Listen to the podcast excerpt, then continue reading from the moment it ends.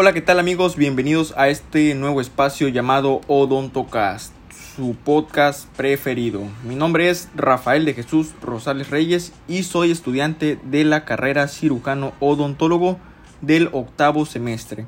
Y este va a ser mi primer podcast, estoy muy feliz, muy contento de poder transmitirles toda la información al alcance de sus manos. Y bueno, el día de hoy vamos a hablar de un tema muy interesante y de suma importancia sobre el protocolo de atención odontológico para el SARS-CoV-19. Bueno, se eligió este tema porque muchos familiares, pacientes y amigos me han estado preguntando si se puede acudir con su odontólogo. La respuesta es que no, solo por emergencias ya sean abscesos, extracciones, traumas, etc. Solo cuestiones de emergencias, recalco. Esto lo estipuló la ADA ante el brote de esta pandemia y pues bueno, más que nada vamos a aprovechar este espacio para comentarles que se queden en casa y no salgan por su protección y la de nosotros. Y bueno, muchos pacientes se preguntarán por qué si somos afines al área de la salud no podemos trabajar. Bueno, recordemos que el SARS-CoV-19 surgió en China y esta es una enfermedad que ataca las vías aéreas. El virus se transmite principalmente a través de las gotículas generadas cuando una persona infectada tose, estornuda o expira. Estas gotículas son demasiado grandes para permanecer suspendidas en el aire y estas caen rápidamente sobre el suelo o las superficies. Las personas se pueden infectar al inhalar el virus si ésta está cerca de una persona con COVID-19 o si toca alguna superficie contaminada y posteriormente se toca los ojos, la nariz o la boca. Dicho anteriormente esto, en resumen, el odontólogo tiene un contacto constante con la boca y las gotículas de saliva y somos un foco de propagación muy importante para la población. Bueno, ahora qué pasa si tenemos una emergencia? Bueno, aquí sí hablaremos del protocolo de atención y esto lo vamos a hacer en tres puntos. El primero va a ser la recepción del paciente. El segundo va a ser la atención del paciente y por último el despedir al paciente. Vamos a ir desglosando poco a poco cada uno de estos puntos y bueno, el primero tiene tres subpuntos que es la recepción del paciente que lo vamos a dividir en llamadas telefónicas, modificaciones en la sala de espera y la preparación del equipo. Por este primer subpunto la llamada al paciente tenemos que confirmar su asistencia y realizar una historia clínica sobre su salud. Bueno, para algunos en casa que sean pacientes y no saben qué es una historia clínica, es un cuestionario o una, unas preguntas formuladas y en estas van a venir pues unas preguntas sobre los síntomas de los últimos 14 días para descartar si tienen COVID-19.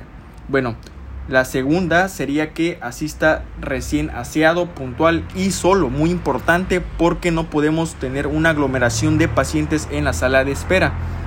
Bueno, al entrar se recibe con gel en manos y se le da un cubrebocas para que éste pueda estar protegido. También se pide que no vaya a deambular sobre la sala de espera y vamos a realizar una prueba de temperatura que no debe salir mayor a 37.2 grados. Bueno, en el segundo subpunto va a haber unas modificaciones en la sala de espera cuando el paciente esté en la sala de espera.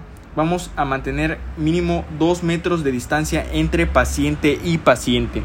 Vamos a eliminar también las revistas, controles, adornos, todo lo que pueda tocar el paciente y sea un foco de infección en superficie.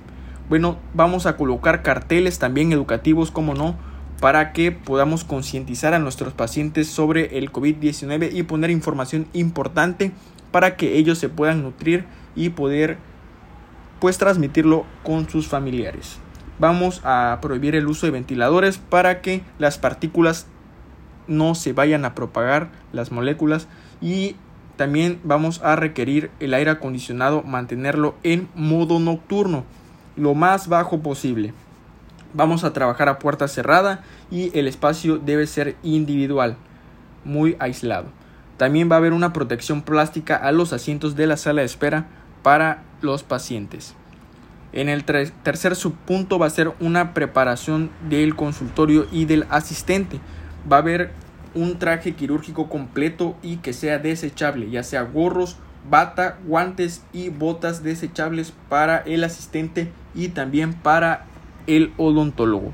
Vamos a colocar doble guante, un par estéril y un par no estéril.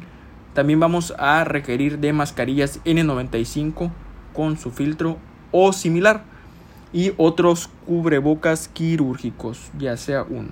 Vamos a usar una careta protectora y no vamos a usar accesorios ni aretes, anillos, pulseras ni uñas postizas, ya sea para las damas. Y también, pues esto también es muy importante que también se lo mencionemos a nuestros pacientes debido a que son accesorios que pueden traer contaminación a la sala de espera y al área de trabajo. Bueno, vamos con el segundo punto que va a ser la atención al paciente. Estos aspectos generales va a ser para cuando después podamos descartar que el paciente no tenga COVID-19 y vamos a darle el uso de colutorio de peróxido de hidrógeno de 1% o yodopovidona al 0.2%. Vamos a usar el uso con válvula antirretorno y el dique de hule. Vamos hacer un realce al dique de hule. Este es un accesorio muy importante que necesitamos un material ontológico importante debido a que este va a poder evitar la propagación de gotículas de saliva al exterior. Bueno, también vamos a usar suturas reabsorbibles en el caso de que se vayan a usar si hay algún traumatismo y tenemos que suturar. Vamos a usar el removedor de caries atraumático. Bueno, por último, vamos a ver la despedida del paciente. Bueno, vamos a despedir al paciente nuevamente que sea un enjuague con peróxido de hidrógeno de 1% o yodopovidona al 0.2%. Le vamos a dar su cubrebocas para que no esté en contacto con el exterior cuando salga y pues ya ve que vamos a trabajar con la boca, entonces vamos a evitar esto. También vamos a pagar con tarjetas de crédito o de débito cero efectivo debido a que pues las monedas y los billetes son un foco de propagación muy importante, no sabemos quiénes lo han tocado, no sabemos, entonces vamos a evitar esto.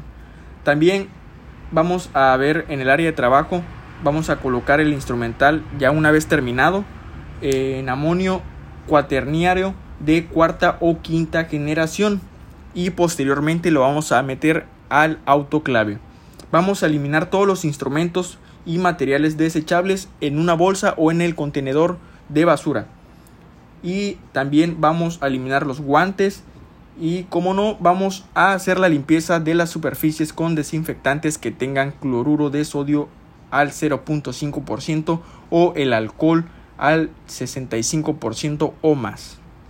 Bueno, quiero agregar yo unos puntos importantes que para mí también se pueden agregar en, este protocolo, que en la llamada del paciente también podemos realizar unas encuestas eh, o la historia clínica para ver los síntomas si llegan a presentar por vía electrónica. Esto nos evitaría que el paciente pueda llegar hasta el consultorio y evitamos el contacto directo y así podemos ahorrarnos tiempo. Y también me gustaría agregar que al momento del área de trabajo de desechar nuestros cubrebocas, desechar lo que son los guantes, las batas, podamos agregar en el contenedor de basura sobre que tuvimos un contacto con gotículas de saliva. Esto para mí es muy importante debido a que pues no se realiza a veces un buen trabajo con lo que es la basura.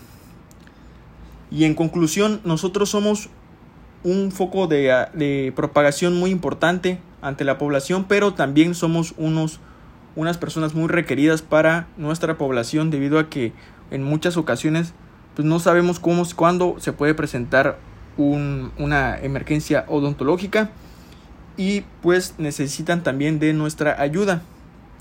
También nosotros tenemos que informarnos sobre los temas y irnos innovando el conocimiento, informándonos y informarle a nuestros pacientes de todo lo sucedido. Y muchas gracias por compartir este espacio conmigo y permitirme entrar hasta su casa. Nos vemos la próxima aquí en Odontocast, su podcast preferido.